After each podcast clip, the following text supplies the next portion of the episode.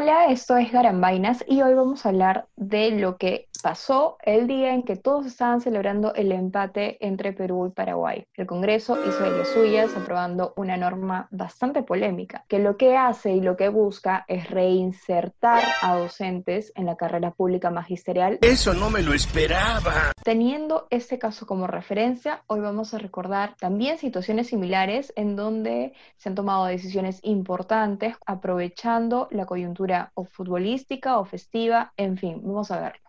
Para esto vamos a retroceder siete años atrás, casi ocho, cuando Perú no estaba ni cerca del Mundial. Los hijos de Alberto Fujimori le presentaron a Ollantumala la solicitud de indulto para su papá. Ollantumala se pronunció al respecto recién en junio del 2013. Y me ha tenido de utilizar mi facultad eh, constitucional de otorgar el indulto.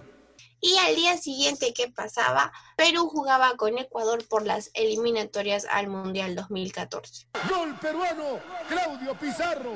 Igual no fuimos a ese Mundial. ¿Qué ocurre en este contexto? Si digamos Ollantumala habría decidido sí dar el indulto, no habría habido ganas de reclamar porque hay fútbol y todo para. O digamos que no hubo tanta repercusión porque jugaba Perú, así que fue una situación bien aprovechada. Nuevamente, el tema del indulto a Alberto Fujimori es noticia. El 24 de diciembre del 2017, el eh, entonces presidente Pedro Pablo Kuczynski anuncia que se le iba a otorgar el indulto al señor Fujimori. Otorgar el indulto humanitario al señor Alberto Fujimori. La decisión, el momento, el contexto fue bastante polémico, ¿no? Porque quien anuncia algo de esa magnitud justo en esa fecha donde todos están distraídos con la celebración por Navidad. Eh, no me digo, no me parece que este chico sea muy listo.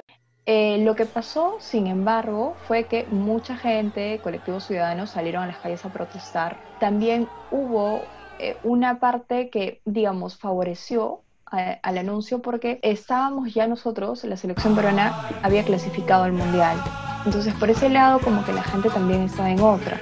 Además, el Papa Francisco venía al Perú. La concentración, el foco de atención estaba yendo por otro lado. Y otra situación similar esta vez el fútbol no es protagonista, ocurrió el 2018, cuando estábamos 31 de diciembre ya listos para celebrar el año nuevo, esperar el 2019, que además venía con los testimonios de la Fiscalía Brasilera en la investigación del caso Lavallato, pero Pedro Chavarri se nos adelantó y destituyó a Rafael Vela y Domingo Pérez, los fiscales del caso. Fuimos timados, timados, embaucados, fuimos embarajiñados. Eso ni siquiera existe. Esto también implicaba que los testimonios de Brasil no iban a llegar, se iban a demorar y esto lo hizo pues el 31 de diciembre casi a las 10 de la noche. Así es, eso sucedió en el 2018. Pero ahora, ¿qué sucede? En el 2020, las eliminatorias, a Qatar, en fin, el Congreso aprobó esta norma, pero ¿cómo la aprobó?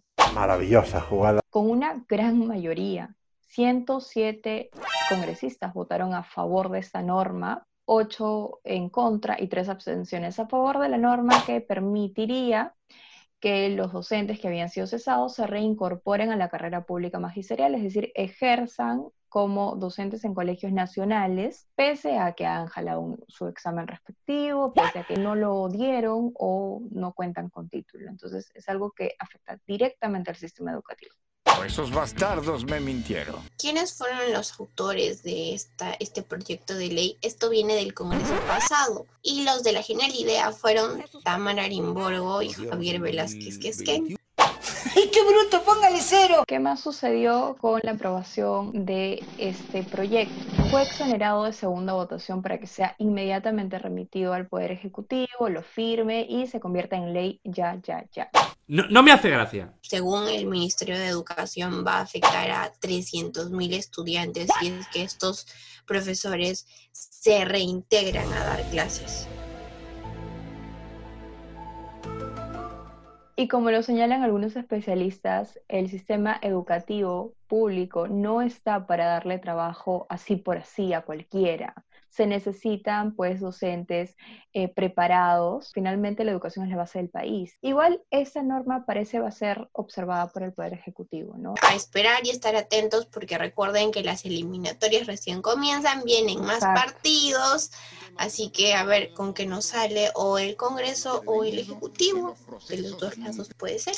Eso ha sido todo por hoy. Compartan esta información, no se olviden de eh, suscribirse al canal, darle clic a la campanita de notificaciones y por supuesto seguirnos en nuestras redes sociales.